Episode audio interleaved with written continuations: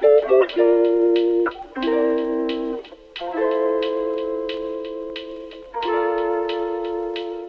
Bom dia, boa tarde, boa noite, depende de qual momento você está ouvindo esse podcast. O podcast semanal de história da igreja, um podcast onde vemos batalhas para manter intacto o evangelho que Jesus pregou há dois mil anos atrás. Uma história repleta de grandes homens e mulheres que foram perseguidos, presos para preservar a mensagem de Deus. No podcast de hoje vamos falar sobre Jarina Lee, uma mulher negra e pregadora em meio à abolição. Mas antes de entrar nesse assunto bem empoderado, se é que a gente pode chamar assim, preciso dar os nossos avisos. Nosso podcast semanal será lançado toda sexta-feira ao meio-dia, pelo horário de Brasília, em todas as plataformas de áudio. Não se esqueça de nos seguir lá no Instagram, teologia.com1. Mas agora, chega de enrolação e bora ver a história de uma voz feminina e negra que não se calou.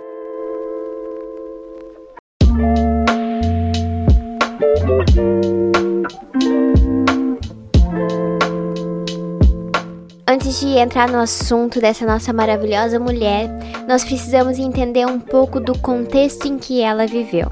Acontece que a igreja, depois de quatro séculos, deixou de ser perseguida. Agora o cristianismo era livre e logo se tornou a religião do Império Romano. Mas quando a Roma cai, a igreja aos poucos vai se desvirtuando daquilo que era pregado no início do cristianismo. Mas Deus levantou homens e mulheres que reformaram a igreja, resultando no maior movimento do cristianismo conhecido como Reforma Protestante. Antes, o que era a Igreja Católica, a Igreja Universal, sem intenção inicial, dividiu em Igreja Apostólica Católica Romana, aqueles que conhecemos popularmente como católicos, e, do outro lado, os protestantes e reformados. Essa é minha frase, onde eu disse de um lado e do outro lado, não quero que você entenda que há uma rixa e isso nem deveria existir, ok? Mas a questão é o seguinte: com o passar dos anos, após a reforma, foi surgindo diversas denominações. Os luteranos, os calvinistas, os batistas, desses e de outras vertentes se ramificaram outras diversas denominações, como, por exemplo, o metodismo. Sobre o metodismo, você já deve ter ouvido falar, pelo menos deve conhecer o nome de John Wesley, o fundador do metodismo, ou até mesmo George Whitfield, grande amigo do de Wesley. John Wesley conduziu o avivamento na Inglaterra e George Whitfield nos Estados Unidos e com ele outros homens. Aos poucos, o cristianismo foi alcançando as Américas. Mas o mundo do século XVIII vinha enfrentando alguns problemas e a sociedade estava começando a levantar a voz. A escravidão estava sendo abolida aos poucos, mas ainda havia muito preconceito racial. As mulheres estavam batalhando para ter o seu lugar numa sociedade um tanto machista. Além dessas questões sociais e políticas, a espiritualidade havia esfriado muito nos Estados Unidos, que é o palco central do podcast de hoje. Onde estava a igreja nesse momento? Como as mulheres cristãs agiam na sociedade? Será que, em meio a uma sociedade machista, a igreja dava espaço para que a mulher exercesse seu chamado? Nesse tempo, a igreja se expandiu bastante e começou a lutar pelos oprimidos, pelos pobres, pelas mulheres, família, negros, todos, que de alguma maneira sofriam na mão da sociedade e da política. Entretanto, nem tudo eram flores, pelo contrário, o papel da mulher ainda era muito limitado. Ela deveria cuidar do seu lar da sua família e muitas até poderiam ajudar o marido no sustento do lar. Todavia, dentro da igreja não poderia pregar, exortar ou orar. Isso não era regra em todas as igrejas, mas a maioria. Havia muitas mulheres que lideravam grupos de estudo bíblico de oração em suas casas. Obviamente, essas tinham autorização do seu pastor, mas o auge, que muitas não tinham direito, era a autorização de pregar no púlpito. A mulher não era vista como capacitada e somente ao homem cabia o papel da pregação. E se eu te contasse que no século XVIII se levantou uma mulher negra e pregadora para fazer a vontade de Deus. Quer saber mais? Então continue escutando esse podcast, pois hoje falaremos de Jarena Lim, a primeira mulher negra a pregar.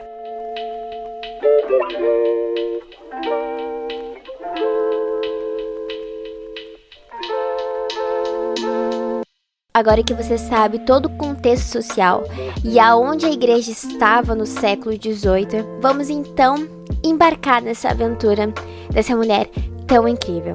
Jarena Lee nasceu em 11 de fevereiro de 1783 em Camp May, Nova Jersey, e logo aos 7 anos saiu de casa para trabalhar como empregada doméstica numa cidade bem afastada de onde nasceu. Aos 21 anos, ela se converteu após um momento de muitas dúvidas e aflição sobre o destino final de sua alma, passando a fazer parte de uma das igrejas metodistas nos Estados Unidos. Durante três anos, após perceber que não havia recebido a santificação, passou a suplicar a Deus para que o seu desejo fosse concedido. Em 1818, ela sentiu que foi chamada por Deus para começar a pregar, revelando assim o seu chamado para o reverendo Richard Allen, fundador e ministro da igreja Betel, onde Jarena congregava. Entretanto, o ministro recusou, pois assim como os outros líderes, ele achava que as mulheres não deveriam exercer seu ofício de pregação. Vale lembrar que nesse caso aqui de Richard Allen não era uma questão racial. O reverendo Allen batalhava pela autonomia de sua igreja do controle metodista branco da Filadélfia. Até mesmo acreditava que os negros tinham sim a capacidade de compor uma igreja independente. Mas a questão em não deixar a Jarena pregar estava ligado à doutrina metodista da época de que as mulheres não deveriam pregar. Lembrando que esse pensamento vai mudar e o metodismo vai dar liberdade para que as mulheres subissem no púlpito. Mas isso aqui é história para outro podcast. Um momento muito marcante na vida de Arena é o seu casamento em 1811 com o pastor Joseph Lee, líder de uma das igrejas afrodescendentes de Snow Hill, próximo a Filadélfia. Essa mudança para Snow Hill deixou Jarena muito debilitada e desanimada com suas questões ministeriais. Além disso, durante seis anos as coisas pioraram muito. Cinco membros de sua família morreu, incluindo seu marido. Assim, Jarena fica sozinha com seus dois filhos pequenos, um de dois anos e o outro de seis meses. Oito anos depois, após regressar para Filadélfia novamente, se aproximando do reverendo Allen, que agora liderava a primeira denominação negra na América, a Igreja Metodista Episcopal Africana, permitiu que ela iniciasse reuniões de oração em sua casa. Inclusive, há relatos da própria Jarena de que sua casa lotava durante as reuniões.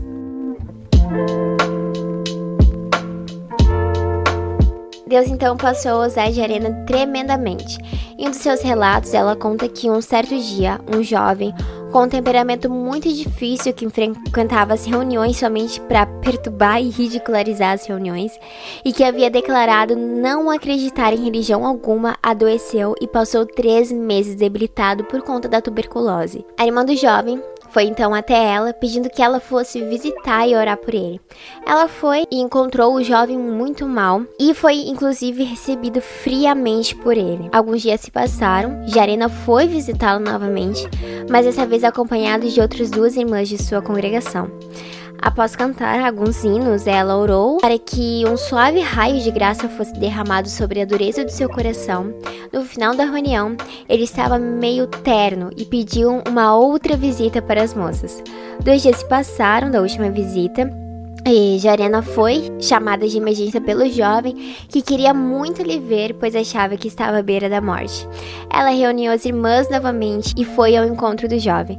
Ao chegar, ele pediu para que Jarena orasse por ele, pois sabia que seu momento estava chegando. Antes de orar, ela cantou um hino, mas antes que chegasse na primeira estrofe, um peso espiritual invadiu aquele quarto e os outros que estavam junto a ela não conseguiam continuar a cantar. Jarena relata que continuou cantando de uma maneira maçante e muito pesada e que não parava de suplicar a Deus. De repente, ela sentiu uma fonte de energia em seu coração e o peso cedeu. Após o término do hino, todos se ajoelharam para orar. Jarena sentiu que não deveria parar de orar até que Deus atendesse a oração em seu favor, até que ele se convertesse e sua alma fosse salva. Quando menos esperavam, Jarena teve uma visão de Cristo crucificado em cima da cabeça do jovem. Ela ministrou a salvação a de Cristo e naquele momento não sentia mais tristeza pela morte do jovem, que em seu rosto agora havia uma expressão de alegria e os seus lábios esboçavam um sorriso doce e santo. Agora ouvia-se somente a quietude e paz naquele quarto. Jarena tinha certeza que encontraria o jovem na eternidade. Mas o estopim mesmo para o seu ministério ocorre em 1819, quando ela sentiu um impulso sobrenatural e interrompe um sermão, contando o testemunho e, por fim, exortando a igreja, usando como base o próprio texto escolhido pelo pregador da noite, Jonas 2:9. Ao se sentar, ela percebeu o que havia feito e ficou tremendamente assustada, com medo de receber alguma advertência ou até mesmo ser expulsa da congregação. Mas ao contrário do que Jarena esperava, ali todos viram a capacidade e o dom de pregação que Deus havia lhe dado. Ali então se levanta, o líder da igreja, e conta à congregação que Jarena realmente havia lhe procurado para receber a permissão para pregar e que ele havia negado, mas que agora percebia que ela era chamada para esse trabalho como qualquer um que estava ali. Este acontecimento fortaleceu Jarena, que deu início ao seu ministério de pregação itinerante. Ela foi tomada por uma forte onda de ânimo e se sentia tão feliz que dizia que ninguém poderia roubar essa tremenda alegria que Deus havia lhe dado. Da Filadélfia ao norte dos Estados Unidos, todos abriram as portas de suas casas para ouvirem a pregação de Arenali. Suas reuniões eram repletas de choro, alegria e, obviamente, que a carinha dela de julgamento de Deus. Seu público era formado tanto por negros quanto por brancos, ricos e pobres, pessoas sem culturas e pessoas com grande conhecimento. Depois de um certo tempo, ela vai visitar sua família em Camp May e sua tia abre as portas da sua casa para que ela fizesse reuniões ali. Em um dos encontros estava um homem deísta que acreditava que os negros não tinham alma.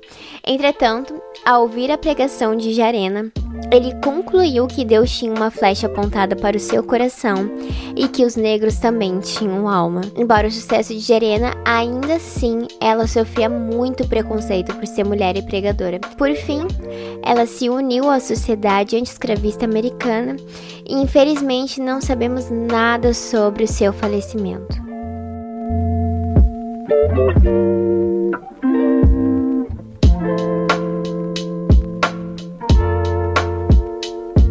Então, estamos chegando ao final do nosso oitavo podcast. Espero que você tenha gostado do assunto que foi abordado hoje e não se esqueça de compartilhar com as pessoas que você gosta e faz uma coisa. Tira um print do seu celular ou uma foto de você escutando esse podcast e nos marca lá no Instagram. E se você quiser, grave os stories ou até mesmo um Reels falando sobre o assunto e nos marque os melhores e a gente vai estar repostando. Não se esqueça de nos seguir no Instagram, teologia.com1 e sinta-se à vontade para tirar suas dúvidas por lá.